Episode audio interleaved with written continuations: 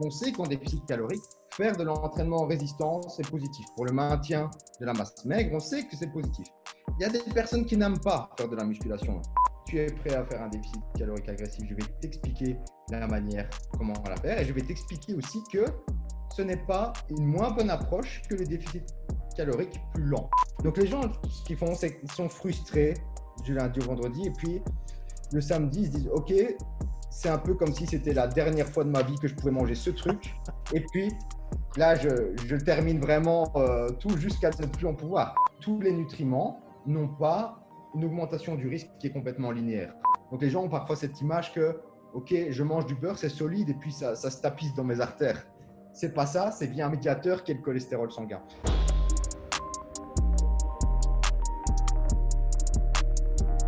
Bienvenue dans ce nouvel épisode. Avant de commencer, je voudrais remercier notre sponsor pour le podcast, Moxie Monitor.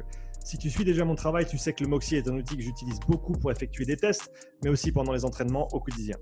Pour ceux qui ne connaissent pas encore le Moxie Monitor, c'est un appareil qui utilise la technologie de la spectroscopie au proche infrarouge, ou NIRS en anglais, pour mesurer la saturation musculaire en oxygène et le volume sanguin en temps réel. C'est un capteur non invasif qui se place sur la peau et peut être porté pendant tout type d'entraînement ou activité sportive. Les grimpeurs le portent sur leurs avant-bras, les joueurs de hockey sur la glace, les nageurs peuvent le porter dans l'eau. Je l'ai utilisé pour tester des joueurs de rugby, des athlètes de crossfit, des athlètes de sport d'endurance et bien plus. Le Moxie te permet d'individualiser les périodes de travail et de repos, d'optimiser la charge, les répétitions et les séries, d'identifier les seuils d'entraînement en temps réel et même de corriger les mouvements en fonction de ce que les données indiquent. Tu peux également utiliser le Moxie pour déterminer le facteur énergétique limitant d'un athlète ainsi que ses zones d'entraînement individuelles. Ce processus me permet de cibler le facteur limitant de l'athlète avec précision afin d'améliorer ses performances sans ajouter du volume superflu à son programme. Tu peux afficher et collecter les données sur une montre Garmin et tu peux également coupler le Moxie avec d'autres produits de testing physiologique tels que les systèmes VO2 Master, Pnoe et Cosmet VO2. Le Moxie est un produit que j'utilise depuis de nombreux mois avec beaucoup de succès et je le recommande vivement à tout coach, chercheur ou préparateur physique qui souhaite mieux comprendre et utiliser des données physiologiques dans le cadre de la santé, du fitness ou de la performance. Utilise le bon de réduction Upside, UPSIDE pour un rabais de 5% sur moxiemonitor.com/shop. Et maintenant, le podcast. Vassilis, de retour sur le podcast, comment tu vas? Ça va très bien, toi? Ça va bien, je te remercie. Euh, pour les deux, trois auditeurs qui ne te connaissent pas encore, allez checker le podcast qu'on a fait. Euh, je crois que c'était l'épisode 49, donc ça fait 102 euh, épisodes en arrière. donc, allez écouter ce, premier entretien avec Vassilis. Vassilis, pour, pour ceux et celles qui ne te connaissent pas encore, est-ce que tu peux rapidement te présenter, s'il te plaît? Oui, donc Vassili Siliopoulos. Euh, j'ai terminé un cursus de nutrition en Angleterre qui s'appelle Mac Nutrition Uni, un cursus de nutrition evidence-based. Je poursuis actuellement un master en nutrition et actuellement mon travail se situe globalement sur la, vulgarisation scientifique sur les réseaux. Je fais des formations mmh. et je vais sortir un, un livre donc en, avec Christophe Bonnefond, que certains auditeurs peuvent sûrement connaître, euh, en septembre sur les produits laitiers. Donc voilà, globalement, c'est ça. Et certainement que beaucoup de personnes me connaissent pour le côté euh, debunk de mythes sur euh, tout ce qui est nutrition sur les réseaux sociaux. Puis je me suis engagé dans des, des conversations, euh, perte de poids, et puis ça peut, être, ça peut être de la perte de poids jusqu'à la santé. Euh, voilà, c'est très varié. J'essaye de. Mon, but, et puis, euh, c'est de vraiment rapporter ce que suggère la littérature scientifique pour que les gens soient le moins embrouillés possible. Mmh. Super. Pour, euh, pour préciser un peu ton, ton master, tu, tu, le fais sur quel sujet exactement? Alors, c'est un master en nutrition personnalisée. Donc, c'est une approche personnalisée de la nutrition à l'inverse de de conseils de santé publique, par exemple. Le conseil de santé publique n'est pas personnalisé, donc on donne des guidelines pour la population. Mhm. Et puis, un conseil de nutrition personnalisé qui peuvent être pour un sportif, pour quelqu'un qui, euh, qui a des, des, problèmes particuliers euh, en termes de difficulté de perte de poids, voilà, ce genre de choses. Voilà, c'est le sujet du master. Pour, pour, toi, si on prend une personne qui, parlons d'une personne qui cherche à perdre du poids, comment est-ce que tu vas déterminer quel axe travailler ou comment, comment, comment tu commences ton process d'assessment quand tu, quand tu vas travailler avec une personne euh, Quand on parle encore une fois de nutrition personnalisée sans aller et, juste appliquer un plan qui a été préfet et qui s'applique à tout le monde et donc à personne Comment est-ce que tu, abordes, tu abordes le sujet de la perte de poids avec quelqu'un? Ok, donc en fait, pour, les auditeurs qui sont peut-être pas au courant, parce qu'on a beaucoup de, controverses en termes de perte de poids, pour perdre du poids, il faut être en déficit calorique, c'est-à-dire qu'on a notre, notre maintien calorique, donc l'énergie qu'on va avoir besoin pour maintenir notre poids. Donc, euh, on parle souvent du métabolisme, donc le métabolisme de base, mais on a aussi tout ce qui est activité, donc activité physique, mais aussi euh, ce qui est marche, etc. Donc, on a un nombre de calories qui peut être par exemple 2500, un nombre comme ça. Et puis, on a nos apports caloriques, donc tout ce qu'on a en termes de nourriture. Donc, on parle des macronutriments, donc protéines, glucides, lipides, qui vont apporter des macronutriments,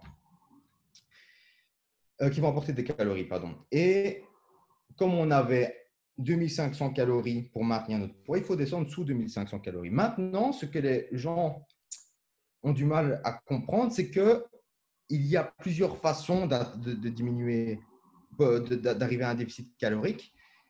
Donc, ça peut être diminuer les glucides, diminuer les lipides, euh, faire un jeûne intermittent, etc. Et toutes ces approches sont bonnes. C'est-à-dire qu'il n'y a pas une approche qui est mauvaise. Et ça, les, gens ont du mal à les comprendre. Et le, la principale chose que, euh, qui est importante, c'est l'adhésion. C'est-à-dire que si tu crèves de faim le matin, et puis qu'on dit tu vas faire le jeûne intermittent ou one meal a day, tu, tu vas attendre le soir pour manger toutes tes calories, peut-être que le soir, tu vas, tu vas peut-être réussir jusque-là, mais le soir, tu vas péter un câble parce que tu, tu, tu meurs de faim, et puis tu ne vas pas tenir sur la durée en plus de ça.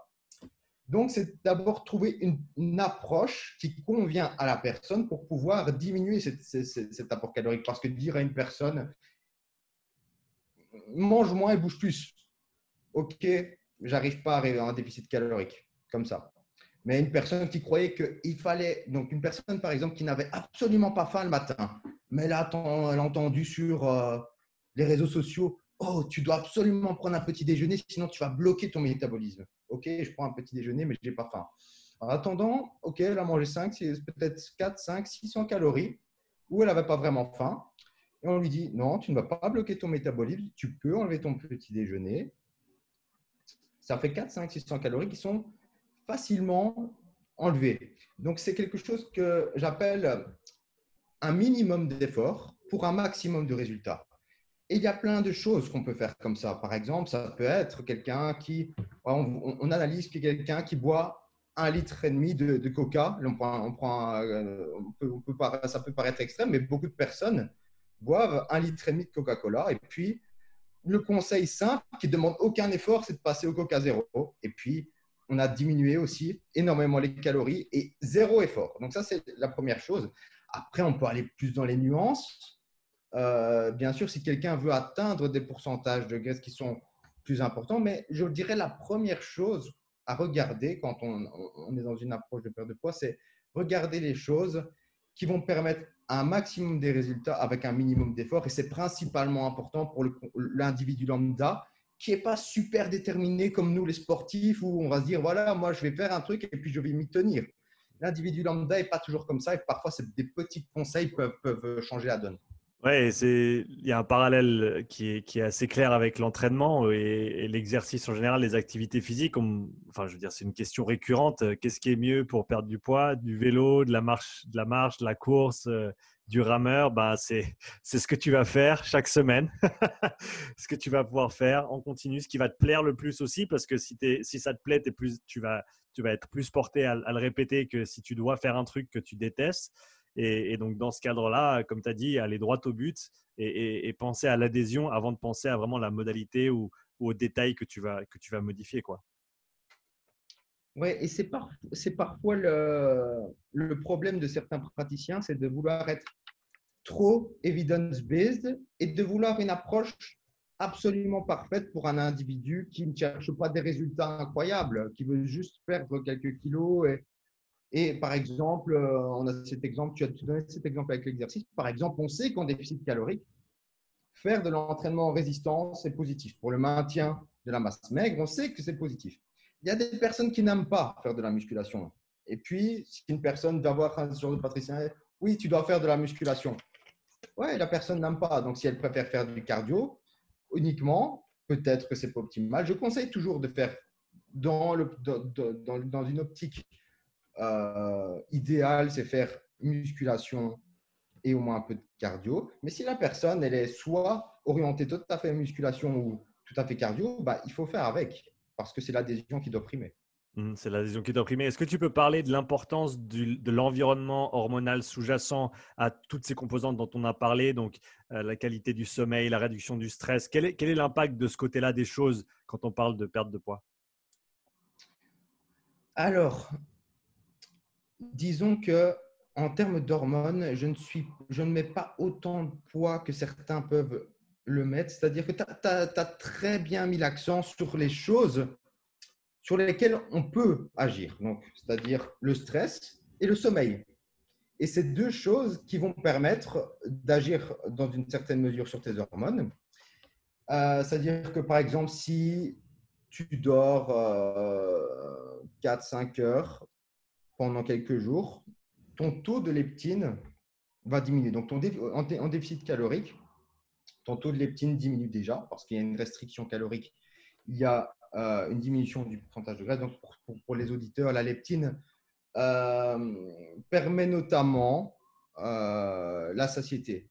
Donc, si on a un taux de leptine qui diminue, on va avoir plus d'appétit. On peut aussi être plus enclin à se tourner vers des aliments plus denses en termes de calories.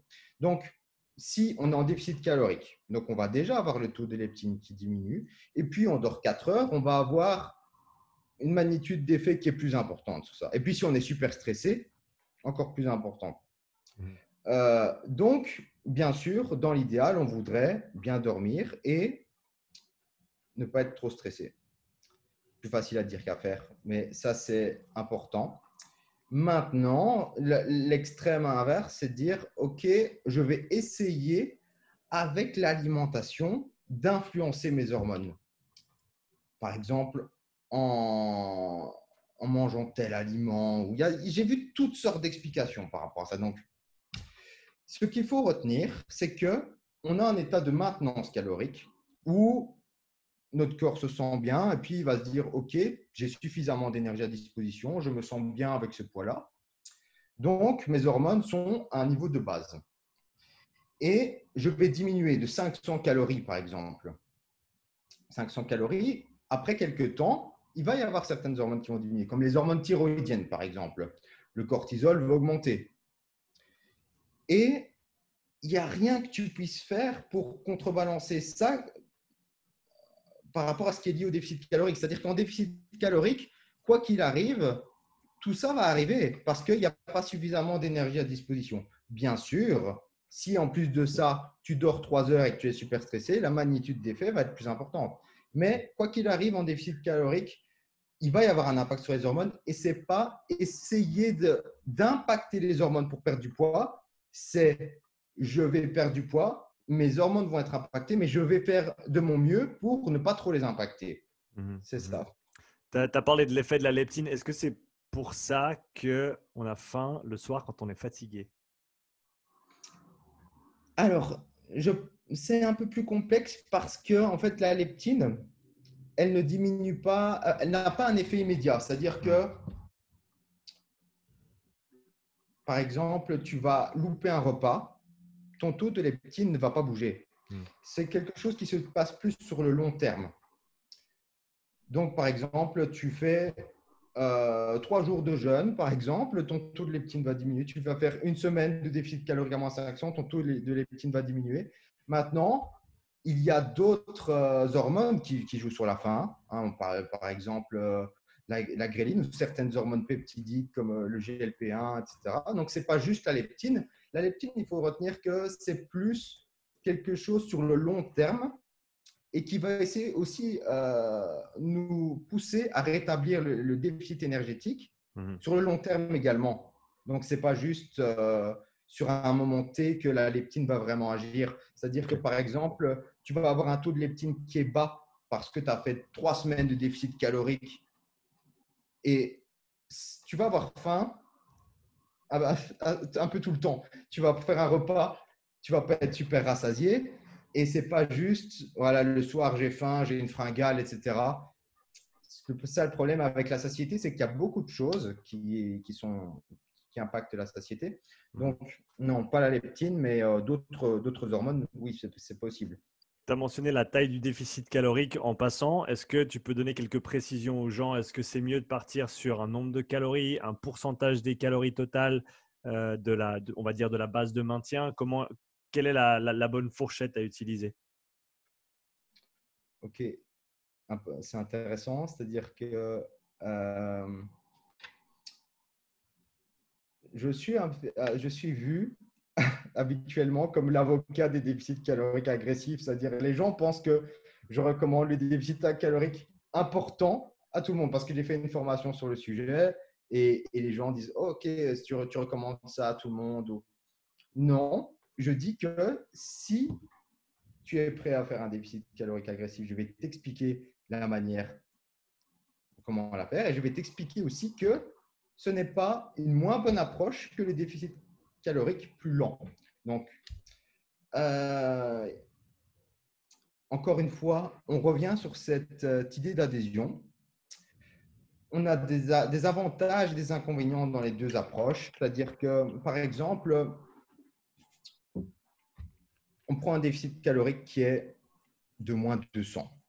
Moins 200 calories. On va faire une maintenance à 2000 et je vais faire 1800 calories.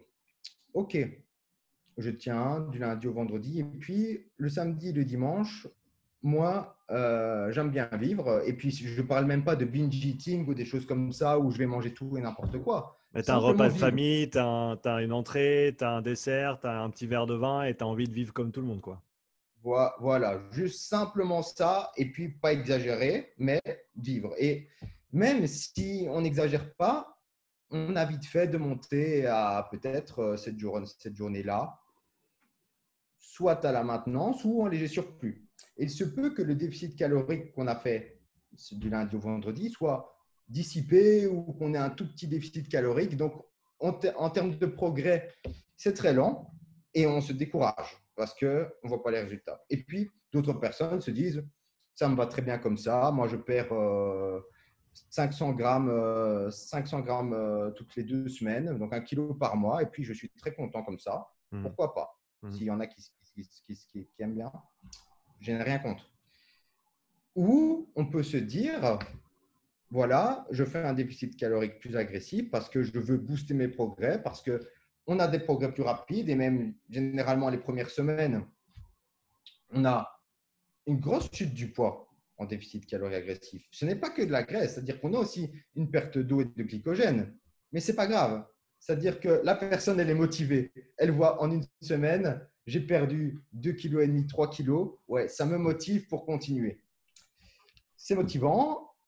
Éventuellement, je peux faire euh, un repas ou deux repas où on encore une fois, en essayant d'être contrôlé. J'ai plus de marge tout en perdant du poids plus rapidement. Donc, encore une fois, on revient à cette approche personnalisée. Et puis, il ne faut pas croire que c'est personnalisé. Il y en a qui trouvent tout et n'importe quoi pour personnaliser. Personnaliser. il y avait un, un mime de, Spencer Nadolski. La durée du jeûne intermittent en fonction de la taille du pénis. Tu vois un peu l'idée. on personnalise un petit peu tout.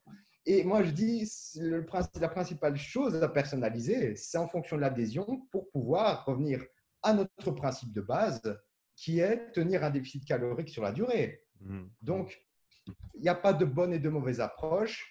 Euh, à partir du moment où on a suffisamment de protéines et à partir du moment où on a suffisamment de micronutriments avec les, fruits et légumes, etc.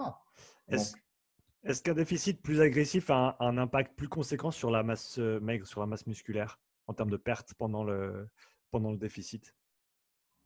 Alors, ça me rappelle, on avait déjà parlé la dernière fois, on va faire un rappel, c'est que en termes de masse maigre, c'est la seconde chose qu'on dit. Oh, si tu veux faire un déficit calorique agressif, tu vas perdre euh, la moitié en, muscle. Donc, si tu perds 2 kilos par euh, la, première semaine, c'est 1 kilo de muscle. Et en fait, la perte de muscle, elle est très, très difficile à, se, elle est très difficile à se dérouler, la, perte de muscle. C'est-à-dire que quand on voit dans les données, même les personnes, donc les, études, par exemple, de longue langue, même les personnes avec 1,2 g de protéines par poids de corps, ce qui n'est pas énorme, pour un bro, il va dire c'est un, c'est un apport protéique de sédentaire, ont maintenu le muscle. On maintenu le muscle avec l'entraînement résistance. Ceux avec 2,4 g de protéines par poids de corps ont pris, hmm. ont pris du muscle. Maintenant, euh, quand on a, euh, par exemple, quelqu'un qui va faire un régime euh, low carb, on va dire, si la personne arrive à bien adhérer à un régime low carb, pourquoi pas? Et puis, elle va perdre les premières semaines. Donc, par exemple, on va prendre une étude, on va perdre 3 euh, kilos les, premières les premières semaines, et dont beaucoup de lean body mass, donc masse maigre. Le problème, quand on mesure la, masse maigre par DEXA, c'est que lean body mass, c'est aussi le glycogène. Donc, elle a perdu du glycogène. Ça ne veut pas dire qu'elle a perdu du muscle. Et donc voilà, il n'y a pas vraiment. Donc, euh, ce que suggère la littérature, c'est qu'il n'y a pas plus de risque de perte de muscle. Maintenant, ce qu'il euh, ce qu'il faut bien retenir, c'est que potentiellement, si à la même durée, si pendant quatre semaines, tu fais un déficit calorique de moins 200 ou un déficit calorique de moins 400, tu es plus susceptible de prendre du muscle avec le déficit de moins 200, mais déficit plus léger. Donc, je, mets l'accent, c'est-à-dire qu'on peut prendre du muscle en déficit. Donc, ça, la, la recherche on peut prendre du muscle en déficit. Mais ce qui va se passer, c'est que, bien sûr, tu as, pris, as pris plus de muscle pendant cette période, mais qu'est-ce qui va se passer pendant le temps restant? Parce que tu as perdu moins de graisse que l'autre personne qui a fait un déficit calorique de moins 400. Et cette personne peut revenir à la maintenance plus rapidement et prendre du muscle. Mmh. Donc, dans l'ensemble, il n'y a pas vraiment de gagnant, encore une fois, où c'est euh, globalement égal en termes de, de résultats musculaires. Pour quelqu'un qui a un besoin de perdre beaucoup de, de masse, on pense à quelqu'un qui est peut-être en surpoids, qui a 10 kg, 20 kg à perdre. Euh, prenons un exemple, une, femme qui serait autour des 100 kg, euh, qui a un poids entre guillemets, idéal entre 70 75 kilos. Est-ce que c'est possible et conseillé de perdre euh, ou d'essayer de perdre cette masse d'un coup ou est-ce qu'il y a peut-être des étapes à passer euh, pour ne euh, pas faire trop trop vite Quelle est la meilleure manière d'y arriver dans ce cadre-là? Alors en termes de résultats physiologiques, ce qu'on voit dans les méta-analyses, c'est que on a des personnes souffrant d'obésité assignées à différents, euh, différentes cadences de perte de poids. On améliore tous les, tous les marqueurs de, santé avec la perte de poids, peu importe la cadence. Et j'ai mmh. entendu encore une fois pas mal de, choses sur la perte de poids rapide, euh, dont j'ai abordé euh, dans un post récemment. Et en fait, il y a pas mal de spéculations sur des mécanismes, oui, mais est-ce que ça se concrétise dans le monde réel? Absolument pas. C'est-à-dire que peu importe ce qu'on fait en termes de vitesse de perte de poids, la personne améliore sa santé. Maintenant, c'est clair que si on a une personne qui, euh, qui est en surpoids, qui souffre d'obésité qu'on la met dans un régime type euh, shaker, euh, soupe, on va, on va pas citer une marque bien sûr, mais c'est jamais optimal.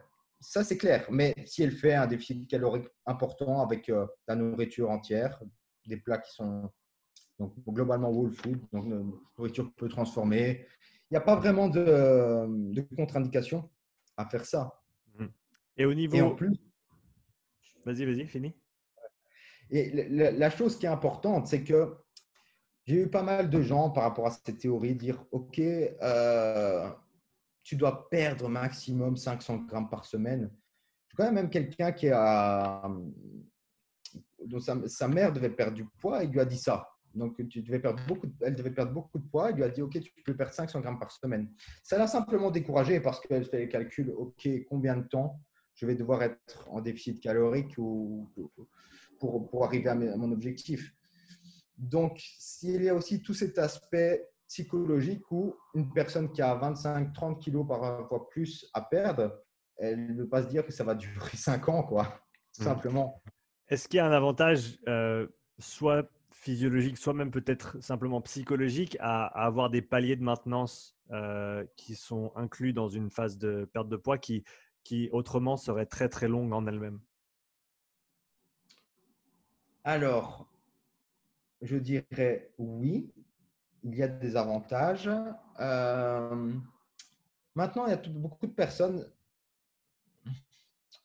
pensent que la, principale chose, c'est la diminution du taux métabolique de base qu'on va, remettre à zéro en mettant la maintenance. Je vais dire, oui, il y a un peu de ça. C'est-à-dire que peut-être en faisant euh, des périodes de maintien, euh, donc par exemple, je vais, dire, je dire 4 semaines de déficit et puis voilà, je me mets en maintien, on va avoir ces adaptations métaboliques, donc cette diminution du taux métabolique de base, qui vont être un peu dissipées. Mais les gens ont tendance à mettre trop, euh, trop de poids là-dessus.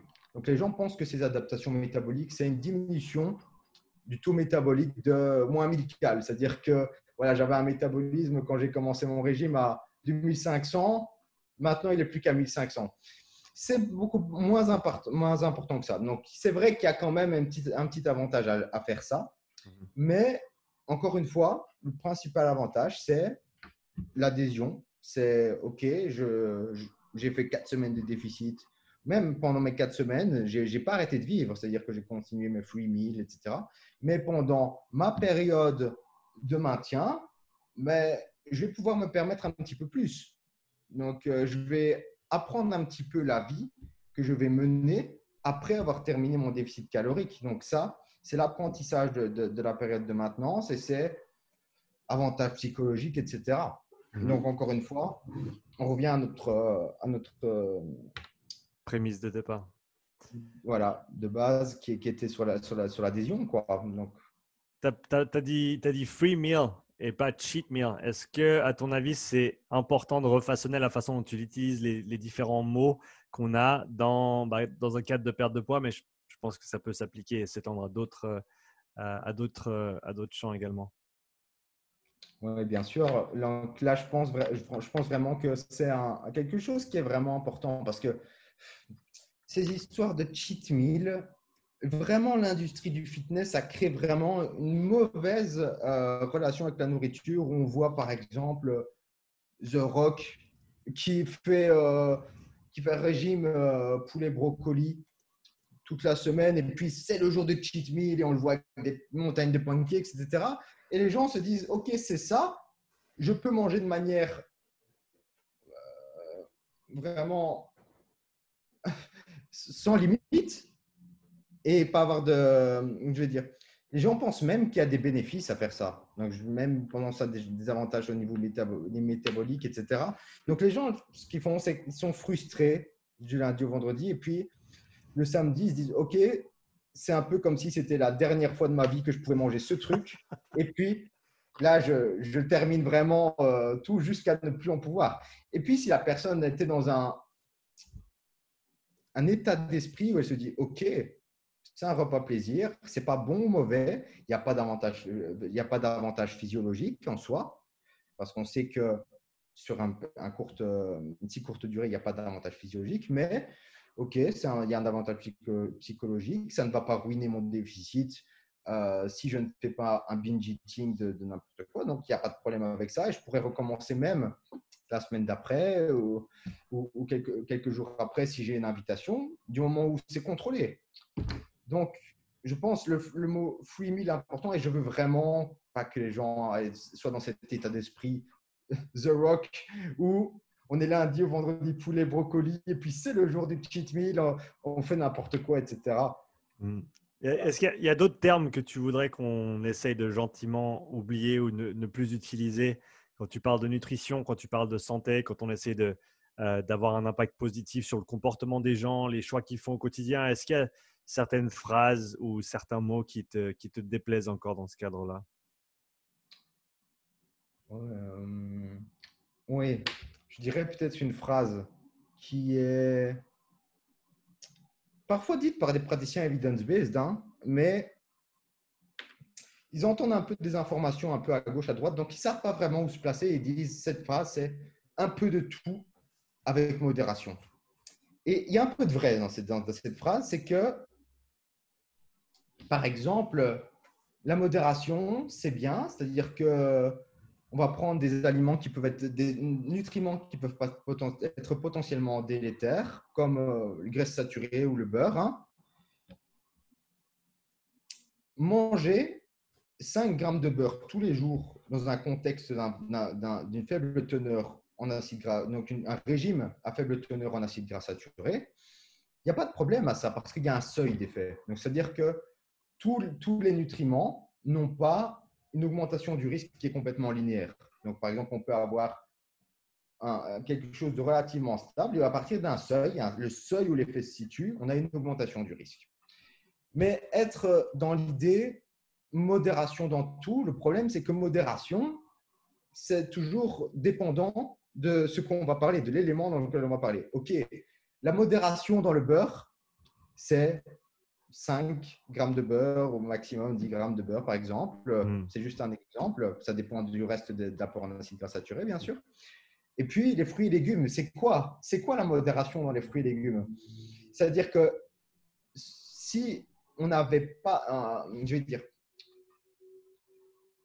il y a peut-être un effet potentiellement délétère à des très très grosses doses d'antioxydants. Donc, à cet égard, les fruits pourraient, les fruits et légumes pourraient poser problème.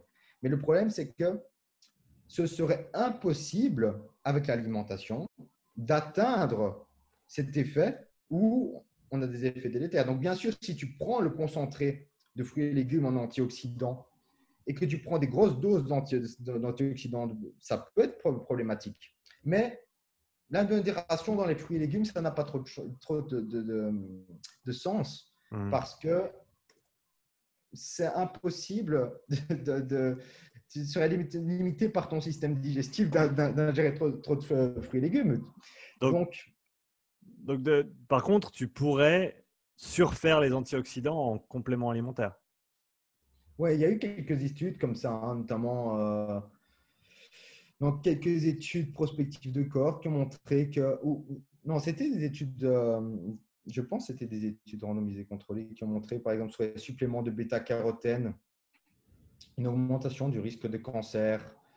Et c'est, c'est même euh, un peu, je vais dire, on n'a pas vraiment de mécanisme pour pouvoir expliquer ces, ces résultats. On sait que, on sait que l'effet est là, et on sait que potentiellement, prendre des grosses doses d'antioxydants peut être problématique. Hmm, donc, potentiellement, ce n'est pas aussi simple que c'est anti antioxydant, donc c'est mieux pour le corps. À un moment donné, il y a une question d'équilibre et même l'antioxydant qui, euh, qui peut-être a, été euh, a été mis sur un, pied, un piédestal pendant très longtemps comme étant la chose dont le corps a besoin parce que l'oxydation, c'est mauvais, euh, le stress oxydatif, etc peut-être que même ça, c'est un petit peu trop réductionniste et, qu'il y a d'autres, il y a un petit peu plus de, de complexité à rajouter à, à, cette façon de voir les choses. Ouais, c'est exactement, c'est toutes des spéculations mécaniques, cette histoire de peut-être un certain seuil, l'effet de, l'oxydation, du stress oxydatif, peut-être un effet positif. Donc, par exemple, on se base sur des données, sur des résultats. On voit que, OK, les personnes qui mangent 10 portions de fruits et légumes par jour ont une réduction de la mortalité toutes causes confondues, réduction du risque de cancer, etc. OK, on n'a pas vraiment besoin d'en savoir plus euh, sur les mécanismes sous-jacents pour conseiller de manger des fruits et légumes. Hmm.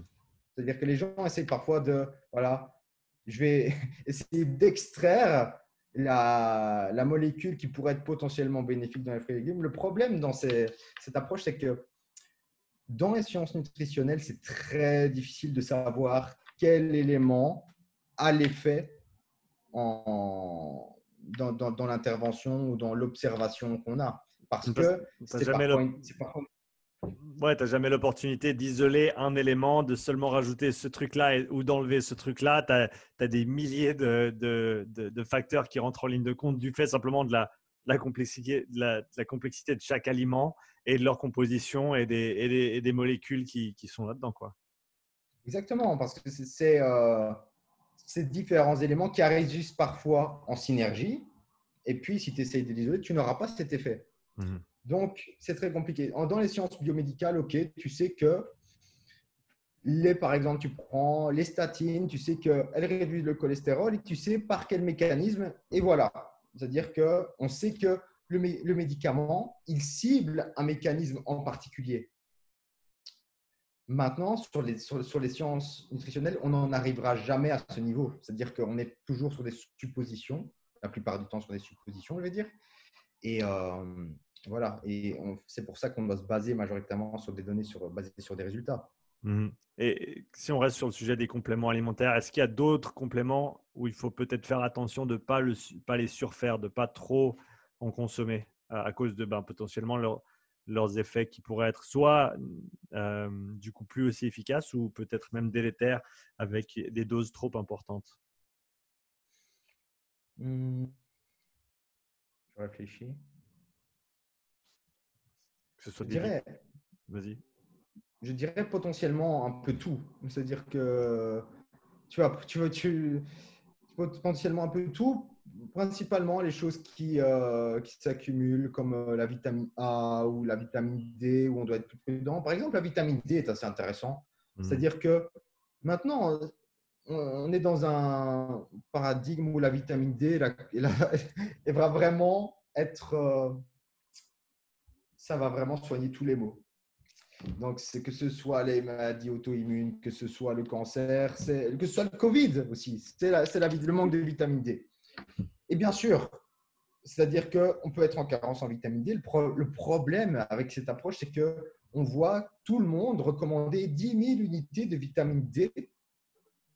Voilà, peu importe les informations, 10 000 unités de vitamine D, peu importe les, caractéristiques de la, personne. Et peut-être que son taux de 25 OHD, donc de vitamine D en euh, sanguin, est déjà dans les normes. Et peut-être qu'en lui donnant 10 000 unités, on va être dans un seuil où on serait beaucoup trop.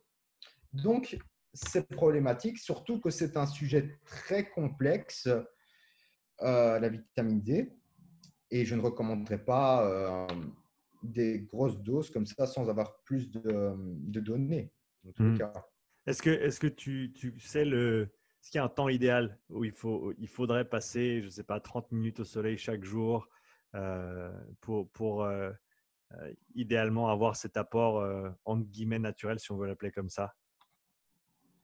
Je dirais, je ne sais pas exactement, je pense que c'est aux alentours de là, où le soleil est le plus dangereux en termes de coups de soleil, où on mmh. synthétise le plus de vitamine D, donc où il faudrait en fait se mettre le moins longtemps je ne pense pas que ça change quoi, que ce soit si, par exemple, on se met entre 10 euh, minutes à, 13 heures ou euh, plus longtemps à 16 heures. Je ne pense pas qu'il y ait une grosse différence. Il y a une application qui s'appelle D-Minder qui permet de calculer son, ces unités qui, sont, qui sont synthétisées en termes de vitamine D.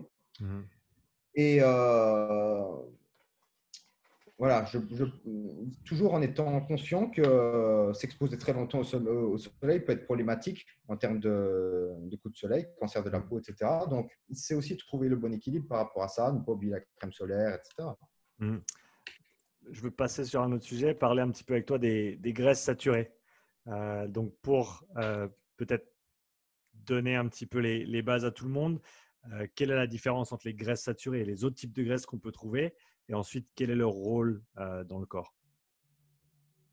Ok, donc par exemple, quand on parle des graisses polyinsaturées, les gens connaissent les graisses polyinsaturées sous le nom de acides gras essentiels en fait, oméga 3, oméga 6.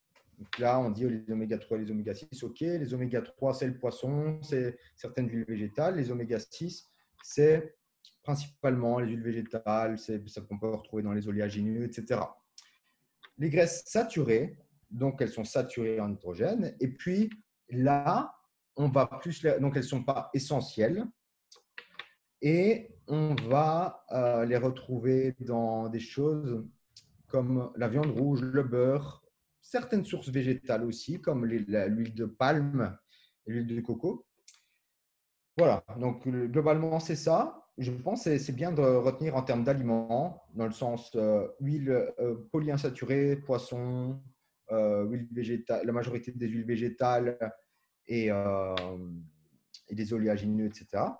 Les graines des oléagineux. Et puis, graisses saturées, on peut penser plus à tout ce qui est solide à température ambiente, euh, la, viande, la, graisse de bœuf, donc la viande, la viande rouge, hmm. l'huile de coco, le beurre, tout ça. C'est ce qui est saturé. Et, ensuite, quel est son, si on reste sur les graisses saturées, quelles, quelles sont leurs leur importances dans la nutrition? Euh, Ou alors, au contraire, est-ce qu'il faut faire attention, pas en manger trop? Ok, donc c'est bien, c'est qu'on parlait tout à l'heure du seuil de l'effet, et puis j'ai donné l'exemple du beurre parce que j'aime bien cet exemple-là, j'aime bien le sujet des graisses saturées. Et en fait, euh, quel est l'effet délétère des graisses saturées? C'est leur effet, donc on, sait ça depuis, euh, donc on, a découvert ça déjà dans les années 50-60, on, on, a découvert cet effet-là. Mais aujourd'hui, on a près de 400 études en salle métabolique où on sait que les graisses saturées ont l'effet le plus important sur le cholestérol LDL, donc le, pour, pour, vraiment vulgariser aux auditeurs, le mauvais cholestérol. Ok, donc on sait sur les, marqueurs intermédiaires que les graisses saturées ont un effet néfaste sur le mauvais cholestérol.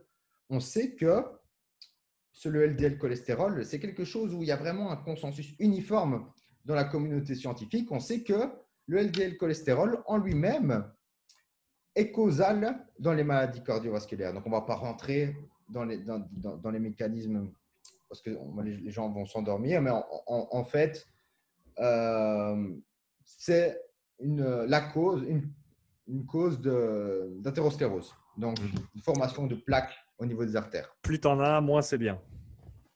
Voilà, exactement. Donc, on a déjà ce lien. Donc, on sait que les graisses saturées augmentent le LDL cholestérol. On sait que le, cholestérol augmente le risque de maladie cardiovasculaire. Et puis, est-ce qu'on a le lien où cholestérol ou augmentation des graisses saturées égale maladie cardiovasculaire? Et là, ça devient très, très intéressant parce que euh, dans la logique, on pourrait se dire, quatre, de, on voit dans les études en salle métabolique. Donc, les études en salle métabolique ne sont pas très longues par définition parce qu'on ne peut pas bloquer les personnes pendant, pendant des années et puis contrôler exactement tout ce qu'ils mangent. Donc, c'est sur court durée. Donc, est-ce que ça se traduit, est-ce que ça continue sur le long terme et puis est-ce que ça se traduit par une augmentation du risque sur le long terme? Et puis, on voit des méta-analyses. Donc, méta-analyse, euh, étude d'études, pour ceux qui, ne, connaissent pas, où on voit des effets nuls. Donc on dit, OK, on voit la conclusion, on lit l'abstract, et puis on dit, OK, graisse saturée euh, n'augmente pas le risque de maladie cardiovasculaire. Et puis les gens sont là, on nous a menti, les mensonges du cholestérol, les graisses saturées sont bonnes, les graisses animales, euh, comme les mecs virils. Et puis j'ai entendu pas mal de choses vraiment incroyables pour la testostérone, etc. Vraiment des trucs incroyables. Et euh, maintenant, on regarde un peu plus les, études qui ont contribué dans la plus grande ampleur au résultat de la méta-analyse. Et on voit que ce sont, donc pour, clarifier pour, pour, les auditeurs, quand on a des études de population où on suit des personnes dans les populations pendant 15-20 ans, on calcule le risque euh, en comparant les apports élevés, donc la médiane des apports élevés, donc par exemple 40 grammes de graisse saturée, aux apports faibles. Donc le groupe qui a les apports élevés au groupe qui a les apports les plus faibles. Et on peut dire, par exemple, OK, le groupe qui a les apports les plus élevés en graisse saturée à 25% de risque supplémentaire de, de, maladie cardiovasculaire. Et puis, on revient à cette histoire de méta-analyse. Et ce qu'on voit, c'est que dans les études, dans les, les études qui ont contribué à la plus grande ampleur au résultat de la méta-analyse, c'est des études dans des corps asiatiques où les apports les plus élevés sont 20 grammes par jour. OK, à 20 grammes par jour, donc 20 grammes par jour de graisse saturée, pour donner un peu de contexte, c'est que je vais consommer de l'huile d'olive, je vais avoir un petit peu de graisse saturée, je vais consommer un petit peu de cacahuètes, je vais avoir des graisses saturées, même si ce n'est pas une source principale de graisse saturée. Et puis, je vais consommer une cuillère à café de beurre, et au final, j'arrive à mes 20 grammes. Je n'ai pas, absolument pas mis du beurre dans mon café, je n'ai absolument pas euh, mangé un, une entrecôte pour, le soir, etc. Et j'arrive à ces 20 grammes. Donc, oui, quand on a des méta-analyses qui sont des, des cohortes qui, qui, contiennent majoritairement des cohortes asiatiques avec des apports élevés de 20 grammes, on n'a pas cette augmentation du risque. Et ce qu'on voit, par exemple, c'est que l'apport médian dans les, dans, les, dans, les apports, dans, les apports élevés des cohortes américaines, c'est 40-45 grammes. Donc, euh, on, double. Et les Finlandais, les Finlandais, dans les années 60, je pense, c'était 70 grammes euh, et puis, Ils ont parlé de main morte. Euh, voilà. Leur, leur diète, c'était du, fromage, du beurre, donc du fromage avec du beurre dessus. c'est pas une blague, c'est que les Finlandais mettaient du, beurre sur du fromage dans les années 60. Donc, c'est mhm. assez impressionnant. Mhm. Donc, le premier, premier problème avec cette, méta-analyse, c'est que, OK, avec des, des, des, cohortes qui ont, japonaises qui ont 20 grammes comme apport le plus élevé, on ne trouve pas cette augmentation du risque.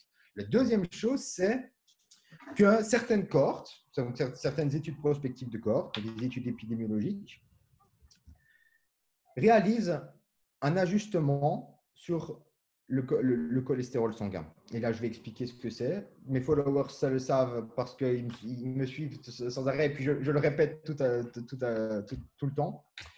Donc, réaliser un ajustement, c'est enlever de l'équation une variable qui peut influencer ton association entre ton exposition et ton résultat. Donc, par exemple, tu examines l'association entre la consommation de café et le cancer du poumon. Et tu trouves une association. Tu vois que les gros consommateurs de café ont une augmentation du risque de cancer du poumon. Mais tu vois dans les données des participants qu'ils sont aussi des gros, euh, ce sont, ils consomment aussi beaucoup de cigarettes. Donc, ce sont des gros fumeurs, les consommateurs de café. Et tu, quand tu fais un ajustement statistique sur le tabagisme, l'association n'est plus significative. Donc, ça veut dire que c'est l'association tabagisme cancer du poumon qui est plus probable en fait. Et puis maintenant on le sait, mais c'était juste un exemple facile pour euh, illustrer cette, cette, cette, histoire d'ajustement statistique. Donc, ajustement statistique, c'est enlever de l'équation par, euh, par, ajustement, par, euh, en mettant la variable dans un modèle mathématique pour vraiment isoler, hmm. isoler la variable sur le, résultat d'intérêt. OK, donc dans ce cadre-là, réaliser un ajustement statistique est positif. Mais le problème avec l'ajustement statistique qui est réalisé dans les études euh, prospectives de cohorte sur les graisses saturées, quand on ajuste sur le cholestérol, c'est qu'en fait, le cholestérol sanguin est le médiateur dans l'association graisse saturée, maladie cardiovasculaire. Donc, c'est la chaîne causale, c'est les graisses saturées augmentent le LDL cholestérol, ce qui augmente le risque de maladie cardiovasculaire. Si tu fait un ajustement statistique sur le médiateur, mhm. bien sûr, tu n'as, tu, n'as plus cet effet. L'effet n'est plus statistiquement significatif parce que les graisses saturées n'augmentent pas le risque indépendamment de leur effet sur le cholestérol. Donc, l'effet du, du cholestérol, l'effet du cholestérol du, des graisses saturées sur les maladies cardiovasculaires, ça se fait via le cholestérol et pas via autre chose. C'est pas. Donc, les gens ont parfois cette image que OK, je mange du beurre, c'est solide et puis ça, se tapisse dans mes artères. C'est pas ça, c'est via un médiateur qui est le cholestérol sanguin. Donc, les études prospectives de cohortes qui soit euh, sont sur des cohortes majoritairement japonaises qui, ont des apports de 20 grammes par jour ou qui on fait un ajustement statistique sur le cholestérol, on trouve des résultats qui sont nuls. Et Mhm. puis, quand on voit dans les cohortes américaines, on voit une augmentation du risque et une, une approche plus raffinée de- de voir les choses en épidémiologie nutritionnelle, c'est de faire un modèle de substitution. Donc, un modèle de substitution, c'est OK, qu'est-ce qui se passe quand j'ai 5% de l'apport calorique sous forme de graisse saturée et je substitue ça par des glucides à grains complets, par des graisses polyinsaturées, par des sucres, par des acides gras trans, et on voit l'effet. Donc, c'est une approche plus raffinée plutôt que de comparer les apports élevés à faibles. Mm. Là, on peut, on, voit, on peut voir vraiment de manière plus détaillée ce qui se passe par les- la substitution. Et ce qu'on voit, c'est que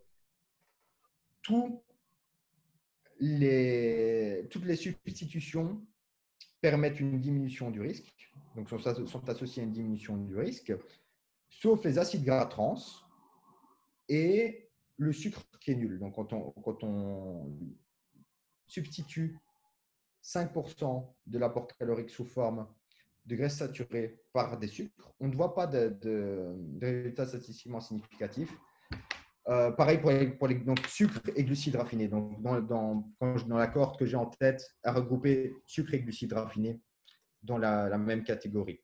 Donc voilà. Donc toutes les, toutes les autres choses, glucides à grains complets, graisse polyinsaturée, graisse monoinsaturée, on a une diminution du risque. Mhm. Donc voilà. Donc le, le problème dans, dans cette, dans euh, résultat nul, c'est euh, c'est juste les études qui sont mal réalisées, les méta-analyses principalement qui sont mal réalisées. Hmm. Ouais, on en revient à l'importance d'avoir des, des méthodes de- d'études et des applications et des analyses statistiques ensuite qui tiennent la route et comme tu l'as dit, des méta-analyses qui, euh, qui vont inclure les bonnes informations ou en, tout cas des informations qui, qui vont pouvoir être exploitables euh, plutôt que comme tu l'as bien, euh, tu l'as bien illustré ici, les, les différences dans la, façon de faire les choses en, termes de l'étude en elle-même a une, énorme influence sur le, sur le résultat de l'étude. Euh, Vassilis, pour terminer, euh, est-ce que tu peux prendre 2-3 minutes pour nous parler un petit peu du, livre que tu, euh, que tu as écrit et qui va sortir bientôt, livre sur euh, les produits laitiers? Bien sûr. Donc en fait, on a eu, euh, je dirais principalement en France, on a, on a eu beaucoup de, de détracteurs des produits laitiers parce que il y a beaucoup d'influence du, mouvement paléo. Et puis les gens ont vraiment peur à l'heure actuelle des produits laitiers. Puis il y a, aussi, euh, il y a aussi un discours d'Henri Joyeux qui est vraiment anti-produit laitier, euh, qui a fait des livres, etc. Et ce que j'entends n'est pas vraiment le reflet d'éléments de preuve sur le sujet. Et donc, par rapport au livre, on a voulu vraiment clarifier. Donc, c'est pour ça que le livre s'appelle Produits laitiers. Donc, c'est lait, on a fait, on a on a écrit lait, ange ou démon. Donc, est-ce que c'est vraiment un démon comme euh, le suggèrent les paléos et puis que augmenter la perméabilité intestinale et l'inflammation, etc. Ou au contraire, on peut manger tous les produits laitiers parce que c'est aussi un terme qui est très hétérogène. Donc, on parlait du beurre, Hmm. par exemple, tous les produits laitiers, et puis de manière euh, incontrôlée. Est-ce que ça a un effet positif à partir d'un. Parce qu'on parle, on, on reparle ce seuil d'effet. Est-ce qu'il y a un seuil où, par exemple, on pourrait manger du. euh, du- on pourrait boire du lait jusqu'à un certain seuil et puis avoir un effet délétère? Et c'est ça qu'on a voulu clarifier en faisant un résumé de la littérature scientifique Mhm. sur le sujet. Où est-ce que les gens pourront trouver ce livre une fois qu'il sera disponible?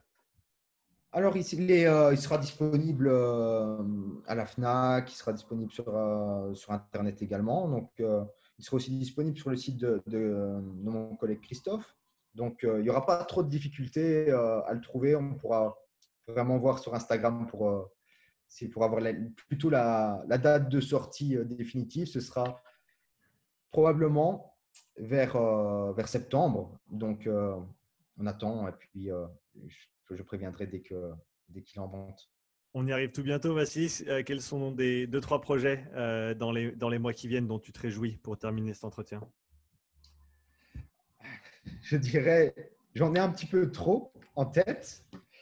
Euh, donc, bon, bien sûr, il y a la, la- la- la- la sortie du livre. On, on est, euh, on a cet aspect-là. Et puis, euh, j'ai en tête, donc j'ai fait une formation sur la perte de graisse rapide. Et puis, j'ai en tête de, de faire d'autres formations. Donc, je ne parle pas exactement des sujets pour le moment. Il y a vraiment une formation que j'ai en tête qui va vraiment, je, me réjouis vraiment de la sortir parce que c'est quelque chose qui a probablement jamais été vu. Mmh. Donc, euh, je me réjouis vraiment de cette, formation que j'ai en tête. Euh, et, voilà, c'est principalement les choses. Donc, la prochaine formation, ce sera, ce sera la, prochaine chose à, sortir. Il y a aussi, euh, là aussi, c'est un projet qui est, est, qui est très proche. C'est l'ouverture de, de, mon site internet où je vais vraiment. Donc, le problème avec mon, le, format Instagram, c'est que j'étais parfois un petit peu bloqué par le, le manque de contenu que je pouvais mettre sur les slides, par exemple. Ou alors, si je mettais trop de contenu, les gens ne lisaient pas parce que c'était trop petit, etc. Donc, vraiment, le format blog va me permettre de vraiment pouvoir plus m'exprimer. Donc, il y aura la, la formation, de, la sortie de mon, mon, site internet avec plein de, de sites, d'articles qui vont paraître. Super. Est-ce que ce sera à la même adresse que ton site actuel ou est-ce que ce sera une nouvelle adresse? En fait, c'est mon, site actuel qui va être euh, tout à fait changé. Donc, c'est vassilisnutrition.com. Mhm. C'est mon site internet. Pour l'instant, il est en construction, il est en reconstruction. Donc, je suis en train de tout changer. Et puis, euh, voilà, il sera, sera disponible d'ici quelques semaines. Super, bah écoute, pour, pour ceux, qui, ceux et celles qui nous écoutent, allez suivre Vassilis sur Instagram, le lien est dans la description du podcast, son site internet également. Vassilis, merci d'être venu sur le podcast. Avec plaisir, et quand tu veux. À tout bientôt pour une prochaine. Bien sûr. Allez, ciao. Ciao.